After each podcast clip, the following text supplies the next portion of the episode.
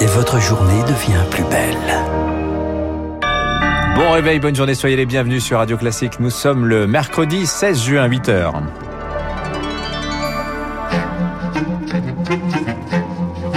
6h30, 9h, la matinale de Radio Classique avec Dimitri Pavlenko. Et c'est l'épreuve reine du bac. Elle manque un peu de sel cette année. Les terminales passent la philo demain. Beaucoup ont déjà le diplôme en poche, il faut le dire. Difficile de se motiver hein, pour réviser, vous l'entendrez.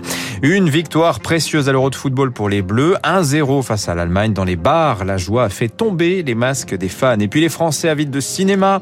Ils se sont rués dans les salles. On va faire le bilan avec Bruno Kras dans un instant. Radio. Classique. À la une donc ce matin, la crise sanitaire euh, nous rendrait-elle philosophe, Lucille Bréau? À 8 h pile demain, les élèves de terminale de France sauteront dans le grand bain de l'épreuve de philo du bac, la seule maintenue avec le grand oral, un rite initiatique redouté qui perd un peu de sa saveur cette année. Entre la moyenne sur l'année et l'examen, seule la meilleure note des deux contrats, le sort de beaucoup de lycéens est donc déjà scellé, Victoire Fort. Quatre élèves de terminale plutôt serein. On a choisi d'aller se détendre un peu au bord de la mer avant les épreuves. Moi, Mathis, j'aurai 14 en philo. Euh, moi, Pachi, normalement j'ai 12 au minimum. Et moi, Paul, pour l'instant j'ai 14. Moi, j'ai 13 euh, pour l'instant aussi. Même en travaillant euh, beaucoup, on aura difficilement une meilleure note que ce qu'on a déjà. Leur note de philo obtenue au contrôle continu les satisfait, alors l'esprit n'est pas tellement en révision. C'est pas hyper motivant, on va dire, à travailler. On n'y va pas vraiment pour faire une performance, plus pour faire le devoir qu'on a à faire et puis après on verra bien. Bah moi, pour ma part, je suis un vrai fan de philosophie Ouais, moi je pense que je vais la composer sérieusement. Un texte euh, sur Nietzsche, ça me plairait. Voilà deux ans qu'ils suivent un lycée en pointillé. Le français, euh, on l'a pas passé non plus. On n'a jamais vécu vraiment une épreuve euh, officielle nationale. En fait, la génération Covid, je pense qu'elle s'est un peu déconnectée de l'école. On a perdu un peu en concentration en cours, mais on gagne en, autonomie. Personnellement, je compte faire une fac de médecine et à apprendre à s'organiser euh, tout seul euh, et pour la suite de mes études un point positif. Ne pas avoir passé les épreuves, ce sera pas non plus euh, horrible pour moi, je pense. L'année dernière, le taux de réussite au bac a dépassé les 95%. Le bac 2021 devrait lui aussi atteindre un niveau record d'admission.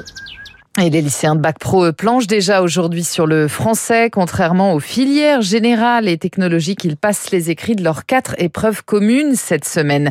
Les Bleus convaincants hier face à l'Allemagne. On n'en demandait pas plus. Une victoire. L'équipe de France s'est imposée un but à un but à zéro à Munich. Pas de prouesse offensive, mais un but contre son camp du défenseur allemand Mats Hummels. Une entrée en lice dans l'Euro suivie par beaucoup de Français évidemment en terrasse. Les bars ont fait le plein comme à Paris dans le 11e arrondissement.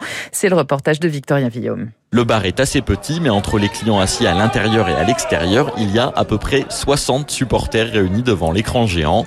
Georgiane et Inès attendaient ce moment avec impatience. Bien évidemment, ça nous a manqué. Aucune chose dans le monde peut te procurer autant d'émotions. On se retrouve par rapport au sport. Ça fait du bien de voir des gens. Il y a des réactions, ça vit, ça crie. Ça fait archi plaisir. On revoit des gens, on partage la même chose, euh, notamment avec l'équipe de France.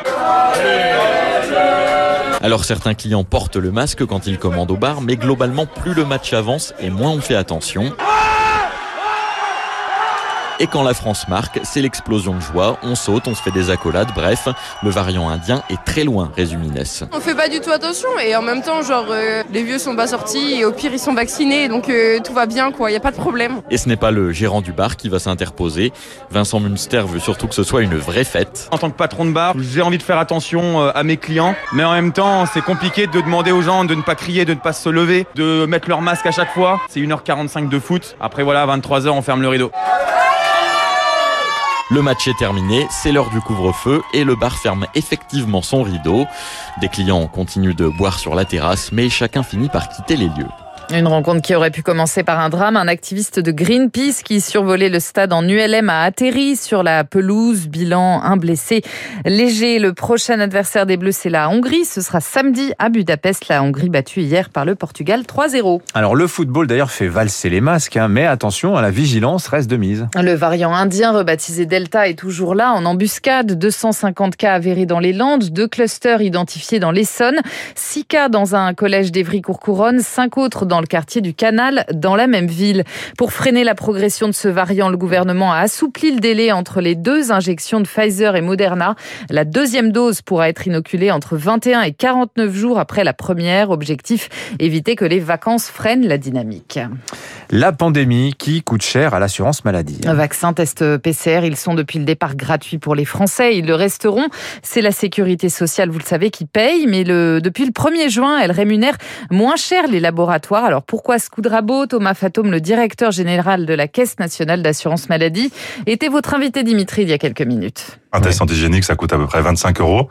Et un test euh, PCR, tout compris, ça coûte un peu moins de 50 euros. On est à peu près à 100 à 120 millions par semaine. C'est un investissement parce que un test, c'est euh, généralement euh, une, contamination évitée pour la suite, l'identification des cas contacts, ce genre de choses. C'est vrai que les, notamment les biologistes libéraux se sont énormément investis. Ils ont amorti aussi leur machine. Donc on a toujours dit avec eux que progressivement, on ferait évoluer les tarifs. Il était tout à fait logique que l'assurance maladie baisse, c'est vrai, de façon importante les tarifs pour tenir compte encore une fois de la réalité de, déséquilibre économique. Et à noter que la pression continue de décroître à l'hôpital. Moins de 2000 lits de réanimation sont désormais occupés. C'est un plus bas depuis le 18 octobre dernier.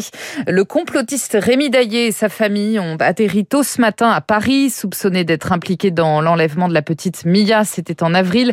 Il a été arrêté dans la foulée. Il va désormais être présenté à la justice. À l'étranger, les rives du lac Léman à Genève, théâtre de la première rencontre entre Joe Biden et Vladimir Poutine les deux hommes se retrouvent pour la première fois à la mi-journée en Suisse.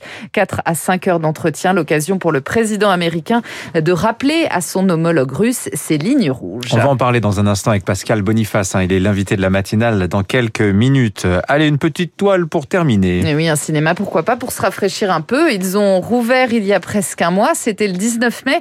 Bruno Kras, bonjour. Bonjour. Ces salles obscures, évidemment, vous les fréquentez pour nous avec beaucoup d'intensité les Français s'y sont aussi rendus en masse. Ah, ça a été une excellente surprise. Vous vous rendez compte que le 19 mai, avec un fauteuil sur toi et le couvre-feu à, sur toi et le couvre-feu à 21h, donc c'était difficile. Il y a eu 2 500 000 spectateurs qui sont allés au cinéma la, la première semaine. Et pour donner un exemple, Adieu les contes de Dupontel, qui était à l'époque à 650 000 entrées, il avait été arrêté en plein dans sa course par le confinement, il est aujourd'hui à 1 700 000 spectateurs et c'est le troisième meilleur résultat de Dupontel. Si ça continue, il va battre au revoir là-haut et même neuf mois ferme. Autre exemple, récemment, il y a un blockbuster américain qui est sorti, Conjuring, la semaine dernière. Il est déjà presque à 600 000 entrées. Donc vous voyez, ça cartonne, ça mmh. cartonne. Même s'il y a eu la première semaine une euphorie, après ça s'est calmé à cause du beau temps, etc. Donc voilà. Donc ça marche très très bien. The Father, The Father quand même, qui est un film un peu difficile. Florian Zeller, oscarisé, on en est très fier. Notre Florian Zeller, il est à 400 000 entrées. Et je pense qu'avec le cinéma, c'est un super bon chiffre. un, conseil peut-être Bruno euh, pour ce mercredi? Alors aujourd'hui, il faut aller voir La Nuée, qui est un premier film de genre remarquable. Il faut aller voir Les Deux Alfred, qui est un petit bijou, je pèse mes mots, de comédie de Bruno Podalides, avec une pléiade d'acteurs. C'est drôlissime sur les travers de notre société d'aujourd'hui. Et puis Alec Lutz, époustouflant dans le rôle d'un tennisman mm. sur le retour qui cherche à reconquérir des places. Ça s'appelle Cinquième set et c'est excellent. on retiendra le conseil de Bruno Kras pour ce mercredi si vous avez envie de vous faire une toile. Enfin, un saut dans le vide spatial pour terminer. C'est pas du cinéma, ça. C'est ce que va vivre Thomas Pesquet aujourd'hui à 14h. L'astronaute s'apprête à sortir dans l'espace. Ce sera la troisième fois de sa vie. Il sera accompagné de l'américain Shane Kimbrough. Une sortie de 6 heures pour installer un nouveau panneau solaire sur la Station Spatiale Internationale. Quelle sortie, quelle sortie. J'espère qu'il va filmer ça, Thomas Pesquet, lui qui filme absolument tout. En tout cas, merci Bruno pour les conseils cinéma. Moi, j'ai pas trop le temps d'y aller, mais euh, c'est plus plateforme de streaming, il n'y a pas grand-chose. Hein. Mm. C'est une belle semaine, en tout cas. Excellente nouvelle. Merci. 8h08 sur Radio Classique. Dans un instant, l'édito politique de Guillaume Tabar. On va parler de la, cette légion d'honneur décernée à Édouard Philippe par Emmanuel Macron, à son ancien Premier ministre donc.